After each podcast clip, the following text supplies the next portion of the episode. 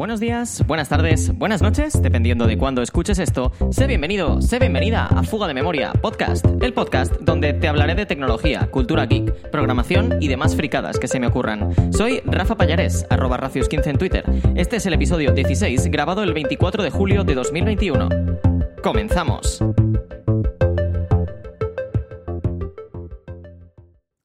Como habrás podido observar estas últimas semanas, pues la verdad es que no he estado grabando. Y es que, bueno, pasan muchas cosas en la vida de, un podcaster primerizo que le impiden o que le complican la grabación y habían empezado a pasar todas estas cosas, así que eh, apilando un montón de problemas y un montón de limitantes que me estaban afectando, pues decidí tomarme el, eh, casi todo el mes de julio como, como, un pequeño descanso. La verdad es que creo que también merecido para, para un inicio tan, tan, tan a tope como, como, el que habíamos tenido por aquí, por, por fuga de memoria. Así que, bueno, decidí tomarme el, un trocito del mes de julio de vacaciones y así también eh, poderte dar pues contenido en en el mes de agosto, que sé que es que es un mes que, a la gente, al, tema podcaster y al tema, bueno, pues todo el mundo audiovisual, incluso las, televisiones públicas y privadas, eh, se toman un poco como, como de descanso y así que he preferido tomarme yo de descanso el mes de julio y así que me puedas tener pues eh, casi todas las semanas o todas las semanas, o intentaré que sean todas las semanas, del, mes de agosto. Así pues, bueno, intentas tener un poco más de, de, entretenimiento y de, y de contenido. Así que, bueno, ya casi acercándonos a agosto, eh, que, rápido pasa todo cuando, cuando es verano, ¿verdad? Y, nos lo pasamos bien. Eh, me tienes ya otra vez eh, por aquí. Y además me tienes por aquí con, un episodio muy especial y que, al que le tengo muchísimo cariño, que ahora luego te hablaré de él. Pero quiero terminar eh, la sección de, avisos parroquiales, eh, después de haberme disculpado por, por, mi ausencia y después de haberte contado eh, cómo va a ser un poco el, futuro con, esos podcasts en, el mes de agosto que espero que puedas disfrutar. También te quiero comentar que, si tienes ganas de, pagarme un café, porque ya sabes que a los programadores y a los frikis pues el café nos, encanta, puedes pasarte por, por mi coffee, donde, bueno, pues si te apetece, si te, si te diviertes escuchando todos estos pequeños trozos de, de eh, puedes pagarme pues eh, un café o, lo, que te apetezca. Así que si quieres, en la descripción del podcast tienes el enlace para, pagarme un, café y así pues lo disfrutamos los dos. Y ahora ya sí que, bueno, pues voy a explicarte un poco de qué quiero que vaya este capítulo un, pelín especial que, he pensado para ti en este episodio número 16. Y es que, bueno, eh, la verdad es que va a volver a ser un episodio bastante centrado en Apple, así que siento si no, si no te gusta. Pero, bueno, eh, la verdad es que parece que Apple está, bueno, pues yendo hacia una nueva eh, línea de diseño, hacia una nueva onda de diseño que ya ha empezado con, los iPhone, que ya ha empezado con los nuevos iMac y que parece que el salto a, los procesadores M1 que ya hablamos en, algún episodio anterior, pues está un poco como, como, acelerando.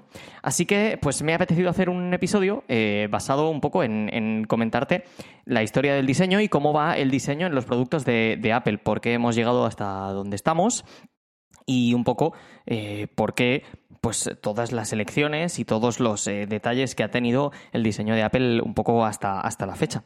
Eh, no quiero comenzar a, hablarte de todo esto sin agradecer a, a, mi, a mi pareja, eh, Esther Suárez, que bueno, tendrás el enlace de su Instagram con su precioso arte en, la descripción del podcast, trazos de grafito, perdón, eh, que puedes, puedes visitar cuando quieras, quien me ha ayudado un poco a, recopilar toda la información que he necesitado para este podcast, porque está claro que este no es, eh, mi, esta no es mi área de, experiencia. Y, bueno, me apetecía hablar un poco del diseño de Apple, porque porque creo que es uno de los pilares fundamentales de sus eh, dispositivos. Creo que es un muy buen momento porque vamos a empezar a ver cada vez más y más esta nueva corriente de diseño. Así que me apetece, me apetecía contarte cuáles han sido las corrientes de diseño anteriores de Apple, por qué eh, Apple ha seguido siempre este estilo de, mejorar y ser una compañía muy centrada en el diseño y, que veremos un poco en el, en el diseño futuro, así cuando, cuando salgan pues, eh, los nuevos iPhone o cuando salgan los nuevos Macs o cuando salgan incluso los nuevos Apple Watch, pues podrás eh, ser capaz de ir a, una tienda o verlo en la página web y decir, ah, esto ya, ya me esperaba yo que iba, que iba a tirar por aquí. Así que, bueno, espero que, sea un episodio que, te divierta, que sea un episodio que encuentres eh, tan especial como, como encuentro yo y sobre todo, bueno, pues que, que aprendas, que aprendas un poquito, como, como he aprendido yo. Así que vamos allá.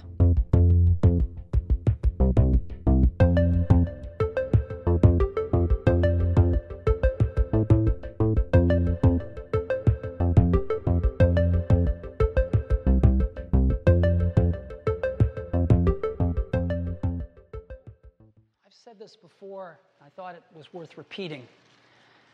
It's in Apple's DNA that technology alone is not enough.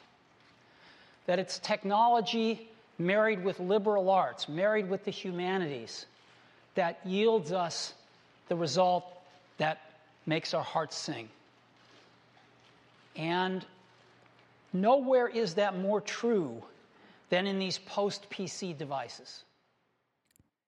Acabas de escuchar al amado líder, Steve Jobs, en la presentación del iPad 2, aquella revolucionaria tableta que, bueno, pilló por sorpresa a muchos de los fabricantes de, tecnología de consumo y que, bueno, en su versión número 2, eh, cuando Steve Jobs subió al, estrado para, presentarla, todavía no sabíamos ni, cómo era, eligió eh, primero pues, eh, explicarnos que Apple tenía en su ADN juntar la tecnología con las artes liberales, con el diseño, con las humanidades, para hacer bueno, pues, sus dispositivos más cercanos y más, más apetecibles ¿no? al, al consumidor amplio.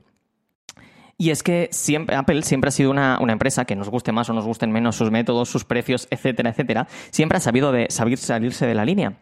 Con, cuando, por ejemplo, todos los ordenadores eran eh, de un mismo color, así beige, amarillo, blanco, extraño, eh, Apple eh, fue capaz de sacar, bueno, pues su iMac, el iMac aquel de colores, el primer iMac que recordarás que era pues translúcido y con, y con, un montón de colores, con el primer, además, todo en uno.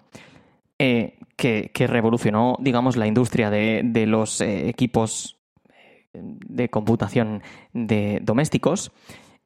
una de las frases también muy famosas de, Steve Jobs en aquella época era decir que la parte de atrás del, iMac de colores era más bonita que la parte frontal del resto de, ordenadores. Y la verdad es que era bastante cierto con aquella asa tan, tan chula. Y como te he comentado, se observa una, tendencia de cambio en el, diseño de los productos de Apple. Pasamos de, bueno, de los, eh, de los eh, productos más redondeados, con, muchísimas curvas, que empezamos con, el iPhone 6 o, con, incluso con el, con el iPhone original, a, bueno, pues a, unas, a unos unas formas un poco más, más cuadradas, más rectas, que luego, que luego iremos eh, comentando, pero que, parece que, ha empezado a despegar con, los iMac con, M1 que se presentaron pues recientemente. Normalmente Apple es una, es una empresa que, trata de, de romper un mercado monótono podríamos hablar de que, de que es básicamente una estrategia de marketing, ¿no? Cuando, cuando ya todos estamos haciendo un poco lo mismo, cuando ya todos estamos haciendo los mismos teléfonos que son eh, un rectángulo eh, con las esquinas redondeadas, pues intentamos ir hacia, hacia otra cosa para, para intentar vender, pero la verdad es que les funciona y el diseño es bastante, bastante bonito. Y hablamos de una nueva línea de diseño, pero quiero centrarme en que no es un cambio de filosofía. Y es que el diseño en la historia de, Apple ha sido siempre centrado en, tratar de hacer un diseño más minimalista, más pequeño. Y a eso eh, le ayuda siempre el avance tecnológico y es por eso que, es tan, virtuoso o tan, tan eh, bueno lo que hace Apple en este, en este área, porque tratan de avanzar a, la misma velocidad o al mismo paso, tanto el diseño como la tecnología, para ayudarse el uno del otro. Es decir, por ejemplo, ellos siempre tratan de tener procesadores más, más eficientes, con menos eh, generación de calor, para que pues, el equipo consuma menos, pueda ser más fino y, por tanto, pues, eh, más bonito y más elegante y más estilizado con eso también, eh, pegado a esa, idea de, diseño, de ser cada vez más elegante, más fino, más pequeño, eh, se pega la ausencia de botones, eh, cuyo principal estandarte es, es el iPhone, que nació con la idea de que no tenía botones o tenía un botón, y los modelos actuales en su parte frontal no tienen botón. Apple es una de las empresas que ha empujado más la navegación por gestos, que luego pues, muchos fabricantes han tenido a bien copiar directamente, fusilar. Eh, y esto es una idea de, minimalismo, de tratar de confundir lo menos posible. También eh, una de las cosas más, eh, más divertidas es el, o, que más te hacen fijarte en Apple es la atención al detalle. Por ejemplo, y te daré, te daré solo una, uno de los ejemplos, el iPhone 4 salió inicialmente con, con, un color negro y luego el color blanco que fue anunciado tardó pues como seis u ocho meses en salir porque Steve Jobs no le gustaba el color con el que salían los modelos de la cadena de producción. El blanco no era lo suficientemente blanco y además eh, amarilleaba. Entonces estuvieron como seis u ocho meses afinando el color blanco que salía de las carcasas de los iPhone 4 para que no amarilleara y porque a Steve Jobs no le gustaba el tono, el tono de blanco. Finalmente el color blanco salió y fue, pues la verdad es que uno, uno de los teléfonos más bonitos que ha, hecho, que ha hecho Apple hasta la fecha y que es cierto, no, no amarillea. Si, si no tienes una, carcasa que te han cambiado y que, y que es mala, que no es, que no es la oficial, la parte trasera y frontal del iPhone 4 y 4S no amarillea. Es, una auténtica pasada. Eh, muchas, muchas horas de desarrollo y química metidas ahí. Y claro, todo esto pues nace de una filosofía, nace de, que alguien con, una cabeza metida en el diseño eh, eh, marque la filosofía de la empresa. Y ese no es otro que el gran Jonathan Ive. Es el, diseñador jefe de, Apple hasta hace, diría que un par de años, que decidió retirarse porque creo que se había hartado de ganar dinero. Eh, Jonathan Ive es, la verdad es que una, una eminencia en el campo, en el campo del diseño y sigue o, le gustan los, los, pasos, es un gran seguidor de otra gran eminencia de Dieter Rams, que es eh, uno de los diseñadores más famosos de, la historia. Eh, sobre los años 60, bueno, pues eh, empezó a, crear una de las grandes corrientes de, de, diseño. Sigue el estilo racionalista. uno de los, bueno, productos más, eh, más famosos de, de Dieter Rams que todavía hoy se venden, puedes ir al MediaMarkt y comprarlo, es el exprimidor de Brown. Eh, imagínate, eh, llevamos 40 pues, años con, o, más, 60 años con, un exprimidor que diseñó, que diseñó este Dieter Rams y que sigue siendo pues, uno de los diseños más icónicos de, la historia. También uno de los tocadiscos de Sony, tendrás las imágenes en, en, el, en el post que acompaña a este, este podcast eh, es uno de los eh, diseños más, más icónicos que, pues, creó eh, Dieter Rams.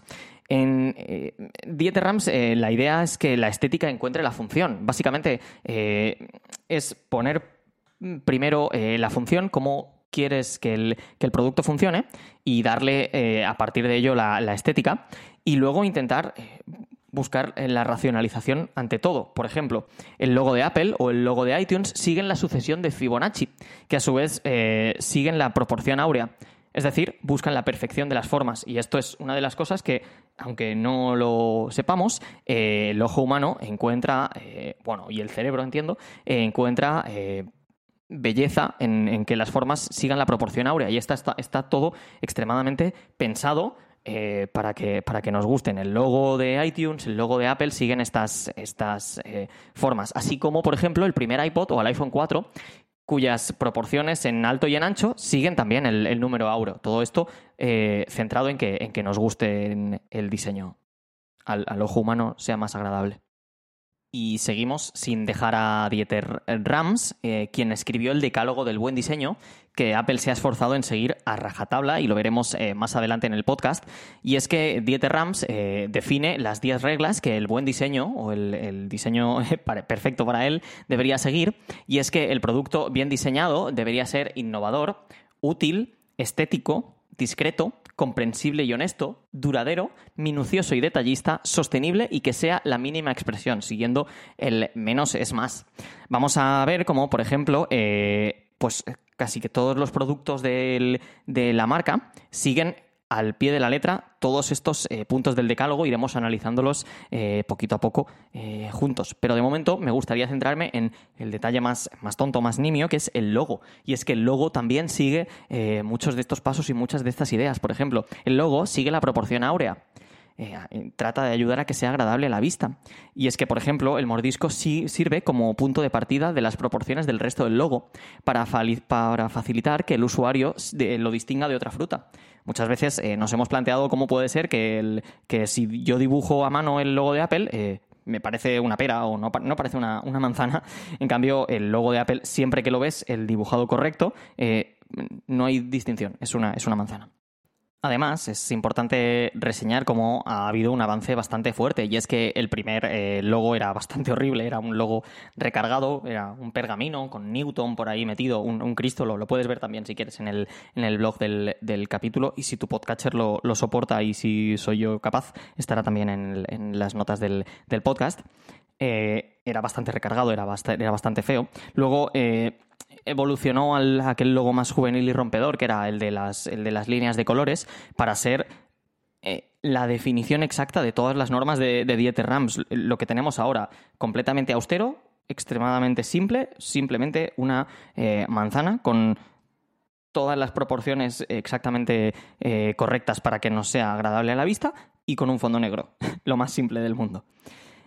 Podemos seguir, si quieres, analizando ya productos como por ejemplo el iPod.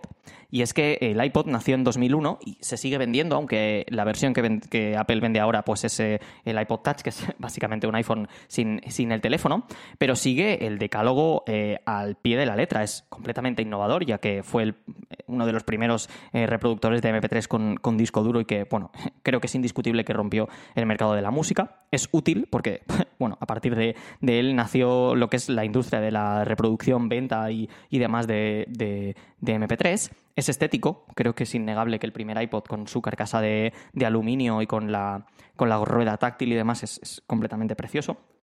Es discreto, ya que para la época y para la tecnología que teníamos eh, es, extremadamente pequeño y, portable. Es comprensible, creo que nadie, y honesto, porque creo que nadie discute la facilidad de uso de, de un iPod. Es extremadamente duradero. Yo eh, en, mis manos he tenido un iPod original que sigue funcionando a las mil maravillas, incluso le dura la batería. Es minucioso y detallista. Todos los detalles están pensados hasta, hasta el mínimo eh, detalle, e incluso pues, la, parte de bloquear las teclas para que dentro del bolsillo no se, no se mueva. Eh, son todo detalles que son, que son eh, altamente pensados.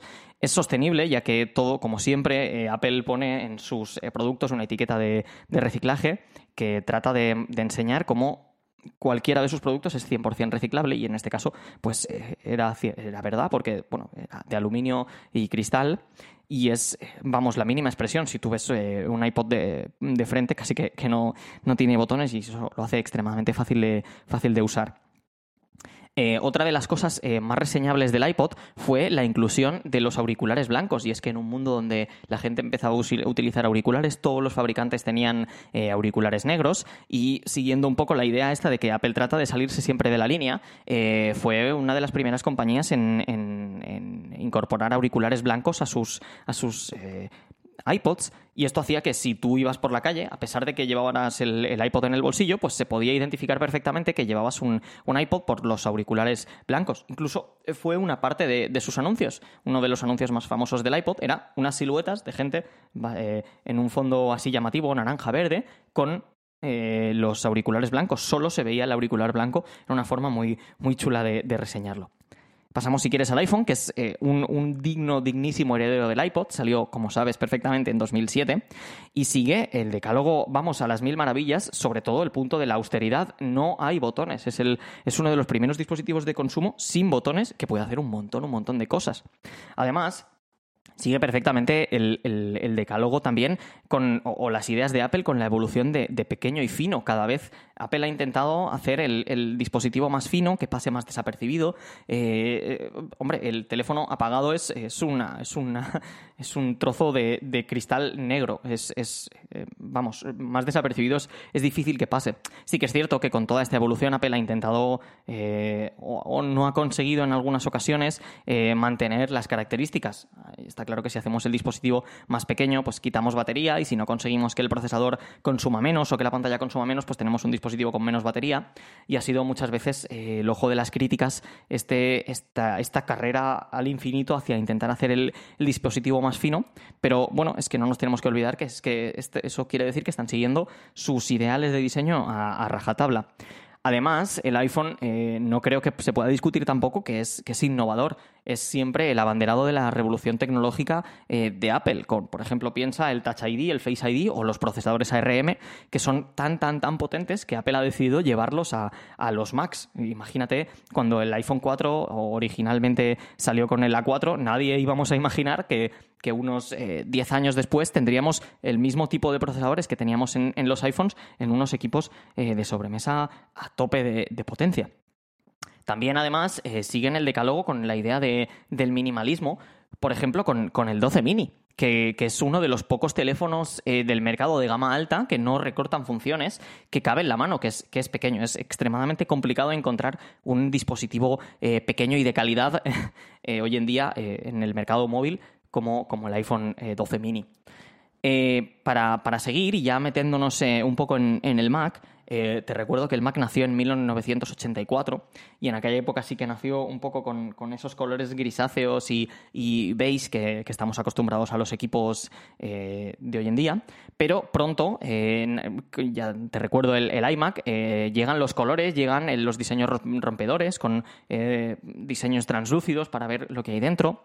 Tienen muchísimo, muchísimo cuidado los detalles. Eso también hace que, veamos que siguen el, decálogo de, Dieter Rams como por ejemplo pues, que todos los accesorios vayan a conjunto. Recordarás que el, iMac actual, eh, si es de color, el color que sea, tanto el teclado como el ratón, como los cables, incluso las manzanas, las pegatinas de la manzana que te dan en la caja, siguen el mismo color que el, que el, iMac, y eso es una cosa que, es, que demuestra muchísima atención al detalle. Por ejemplo, el iBook, eh, recordarás el iBook, que era el primer, el primer portátil, eh, tendrás también una foto en el, en el blog, el iBook, uno de los primeros portátiles, eh, o por no decir el primer portátil, que utilizaba Wi-Fi.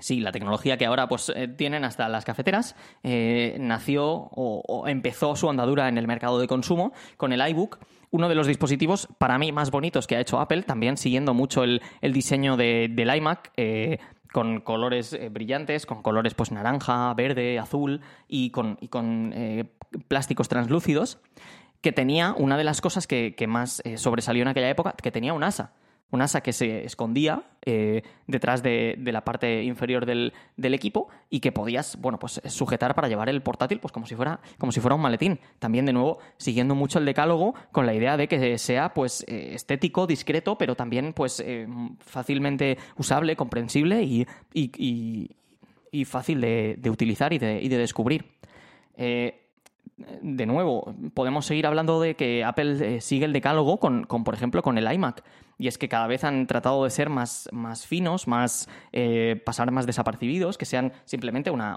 pantalla que, tú puedas utilizar. Eh, por ejemplo, con Apple intentó quizás ir demasiado lejos con el, con el iMac G4, el que llamamos todos Sunflower o, Lamparita, que era literalmente, y tendrás de nuevo una, una foto en el, en el blog, eh, literalmente una pantalla plana, blanca, flotando en el, en el, en el aire. Es eh, para mí uno de los diseños más bonitos eh, que, ha hecho, que ha hecho Apple en, en, su, en su vida. Y para cerrar ya con los Macs, eh, qué mejor manera de cerrar que con el MacBook Air, que es literalmente la expresión a pie de la letra del decálogo del buen diseñador de Dieter Rams. Es innovador, es uno de los primeros ultrabooks aquel, aquel, equipo que, que, empezó la tendencia de los equipos, de los equipos portátiles ultra delgados, ultra ligeros y ultra finos es útil, es un ordenador completo, sin ningún tipo de limitación de potencia. Es estético, creo que no podemos negar que el diseño eh, unibody del, MacBook Air y sus diferentes evoluciones es, precioso. Es discreto, cuanto más pequeño, más eh, ligero y más liviano el, equipo, pues eh, más, y cada vez Apple ha ido más avanzando hacia esa, hacia esa dirección. Es comprensible y es honesto, no, no, no hay mucha dificultad en usar un, MacBook Air eh, gracias a macOS y su, y su gran diseño. Otro día en otro podcast hablaremos de, del diseño quizás de, de macOS o, o, incluso de la usabilidad de macOS. Es minucioso y detallista, eh, muchísimos detalles en el MacBook Air son, son alabados incluso hoy en día. La idea de poner los altavoces debajo del teclado y así no tener que utilizar ningún tipo de, de, agujeros ni de rejillas para que salga el, el aire que mueven los altavoces, que salga a través del, teclado y por tanto no, ocupen espacio. Es sostenible, es un equipo completamente hecho en aluminio que es 100% reciclable y de nuevo es, la mínima expresión. Eh, eh, hay que pensar que, la parte eh, frontal del, del, MacBook Air es, extremadamente fina y eso pues bueno ha sido uno de los diseños más, más, premiados y más alabados de, de, toda la historia de Apple. Y bueno, está claro que, que toda esta evolución, y aunque yo sea muy friki y muy fan de, la marca, viene con, fallos, viene con, errores. Y esto es una de las cosas que más me gusta contar y que seguro que a ti también eh, te gusta escuchar. Nos gusta muchas veces saber de los fallos también de, estas grandes empresas. Y te voy a contar, pues, eh, tres. Eh, básicamente por intentar no hacer el podcast muy largo, que ya creo que, se me está quedando muy largo. Así que, bueno, te voy a hablar del, del G4, del PowerBook G4 Cube, que era uno de los diseños para mí más bonitos que ha hecho Apple en la historia, pero eh, que tenía un problema y es que eh, al tratar de ser tan simple, tan sencillo, tan, tan minimalista, Una de las cosas que siempre intenta hacer Apple es quitar o minimizar el ruido. Te fijarás que casi todos sus portátiles tratan de minimizar las veces que arrancan el ventilador, incluso hay muchos portátiles que no llevan ventilador. Y esta fue pues la intentona de un Steve Jobs obcecado en que sus dispositivos no hagan, no hagan ruido, de hacer un equipo profesional, un Mac Pro profesional, sin ventiladores. El diseño era, era precioso, lo tendrás también en el, en el, en el eh, blog. Eh, era un cubo, literalmente era un cubo, pero que no tenía ventilador, así que aquellos ordenadores de verdad eran una auténtica, una auténtica tostadora. Otro de los, otra vez, un problema similar eh, sucedió con el, con el Mac Pro, eh, que, todos llamamos papelera, el Trashcan Mac Pro, que tenía un problema similar, pero este sí que tenía, em, sí que tenía ventiladores, pero ni con esas. Realizaron un equipo tan pequeño, tan eh, minimalista, tan bonito por fuera, que pues se les olvidó el tema de, mirar la disipación de calor y se les quedó pues un equipo que literalmente se rompía a los meses de, usarlo y no olvidemos que era un equipo pro que partía de los 6.000 dólares. Comprabas un equipo de 6.000 dólares y a los dos o tres meses, si le habías dado una caña considerable, como se supone que ibas a hacer si era un equipo pro, eh, empezaban a romperse las tarjetas gráficas por sobrecalentamiento. Eh, una auténtica vergüenza para Apple. Y para terminar con los diseños fallidos, eh, el mando del Apple TV tratando de hacer un mando tan minimalista, tan simple y tan fácil de utilizar, Apple se olvidó de que los mandos normalmente se usan con la luz apagada, cuando tienes, pues, eh, cuando estás viendo una peli con tu pareja o con tus amigos, y entonces muchas de las veces eh, utilizamos los mandos, pues, con el tacto. ¿Y qué peor manera de utilizar un mando con tacto si lleva un panel táctil y que encima es completamente simétrico y entonces no eres capaz de distinguir dónde están los botones y dónde está el panel táctil. Ha sido uno de los mandos eh, o uno de los dispositivos o productos más odiados de, Apple en toda su historia, porque la gente de verdad cogía el, mando y, paraba o pausaba o se salía cuando en verdad solo quería subir el, volumen. De verdad, un, auténtico desastre eh, de diseño el, el mando del Apple TV ni que decir tiene que eh, corregir es de sabios y los tres dispositivos eh, actualmente están obviamente fuera, fuera del, catálogo de, Apple. El, G4 Cube duró, diría que ni un año dado a este problema de sobrecalentamiento, que no, hacía que se rompiera, simplemente hacía que su rendimiento fuera no apto para, para un, para un Pro el, papelera, el Trascan Mac Pro, sí que estuvo bastante tiempo a la venta y fue bastante vergonzoso, pero actualmente Apple tiene un, Mac Pro que es de verdad una auténtica bestia. Y el mando del Apple TV ha sido rediseñado pues recientemente, hace, hace un par de meses, con un diseño bastante más intuitivo que sigue siendo precioso, pero que es bastante más fácil de, con el tacto saber en qué momento, en qué sitio o en qué lugar se encuentra el, mando y que, por supuesto, la parte táctil es muy fácilmente detectable con, las manos sin, sin tenerlo que mirar y entonces pues no tocamos elementos de la interfaz que no queremos. Y ahora sí, ya para terminar el podcast, espero que no se te haya hecho muy largo, me gustaría comentarte un poco eh, las ideas que tiene la nueva línea de diseño, la nueva evolución del diseño que, va, que ya está implementando Apple en, en, estos meses y que vamos a empezar a ver ya, pues eh, casi implantada completamente en su línea, pues eh, desde ya. Eh, todos los productos de los últimos 10 años de, Apple han tenido, pues, de nuevo, bordes redondeados. Eh, no tienes más que pensar en el iPhone 6, quien tiene, pues, unos cantos bastante redondeados, eh, el Apple Watch, que es literalmente un, casi un huevo. Y esto, pues, genera, la verdad es que problemas de ergonomía, porque creo que todos tenemos claro que estos son dispositivos bastante bonitos, pero que generan problemas de que se resbalan o que son difíciles de coger de encima de una mesa, etcétera, etcétera. Eh, también siguen además pues eh, mucho el diseño del, del, iMac original, aquel que era pues un, auténtico huevo. La nueva línea trata de afilar los marcos para que sea menos escurridizo. Y eh, bueno, no tienes más que fijarte en el iPhone 12, que es un teléfono que, de nuevo, como pasaba con el iPhone 5 y el iPhone 4, podría mantenerse de pie por, por, sí solo. Como siempre, en su afán de salirse un poco de la trazada y de destacar por encima de los otros competidores o de los otros fabricantes, eh, Apple trata de utilizar materiales nuevos y materiales eh, innovadores que hacen que, no que sus dispositivos sean diferentes a los del resto. Como ya muchísimos de los fabricantes, casi todos los fabricantes de teléfonos o incluso ordenadores están eh, utilizando el, aluminio, eh, Apple está pues decidiendo pasar al acero como material premium para sacar un poco de nuevo de separación, ¿no? de, ventaja competitiva. Y además, la verdad es que es, un material que al tacto es, incomparable, es, es, precioso. Solo para mí tiene una desventaja bastante grande y es que pesa bastante más que el aluminio y hace pues, dispositivos eh, bastante pesados y que, en mi opinión, eso sale un poco de, de, la línea del decálogo, pero bueno, creo que nadie es perfecto, incluso, incluso, incluso Apple. Eh, siguen eh, con la idea de intentar hacer más estrechos, más finos, más, más pequeños los productos, gracias a, a, los nuevos M1 y a los nuevos procesadores que son bastante, bastante más eficientes, pues tratarán de hacer equipos sin, sin ventilador, como por ejemplo pues el, el MacBook Air o el, o el MacBook eh, van a tratar de, ir sin ventilador eh, y los iPhone van a tratar de ser cada vez más pequeños, eh, ya que los procesadores pues, son más eficientes, necesitan menos batería y sobre todo necesitan menos espacio para, refrigerarse. También siguen un poco con la idea de, la, austeridad y de tratar de eliminar cosas superfluas, yendo cada vez a quitar más botones y sobre todo más puertos. Es decir, que no se nos olvide nunca que aparte de una estrategia para, vender más, más eh, el diseño de Apple, es una estrategia para, para, tratar de seguir su decálogo. Ellos van a tratar de eliminar cuantos más puertos posibles de sus portátiles, como ya han hecho. Sus portátiles solo tienen puertos USB-C. Y yo creo, y esto es algo personal, que pronto los iPhones no van a tener puerto de carga, se van a cargar solo por carga inalámbrica. Apple eh, yo creo que va a querer eh, eliminar los puertos de los iPhone para que sean pues un poco parecidos al Apple Watch, que no tengan ningún agujero por donde eh, conectarle ningún cable y que la carga sea pues mágica, tirándola encima de, un cargador y ya está.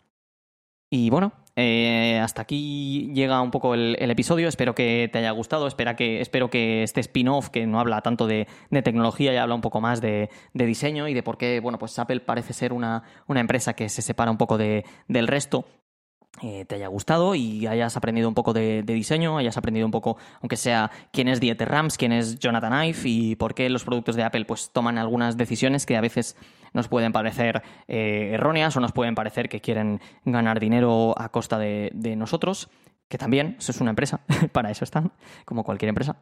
Y nada, eh, espero que hayas disfrutado y nos vemos la semana que viene ya con un podcast un poco más friki normal. Muchas gracias por tu tiempo.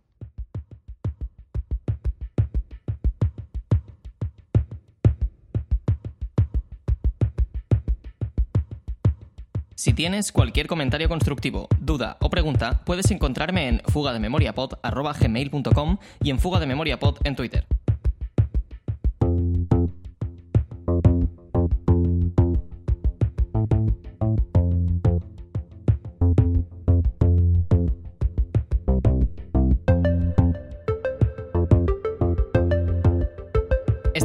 Se publica con licencia Creative Commons y la música que has escuchado es Fairground de BioUnit, de la biblioteca de música libre Free Music Archive.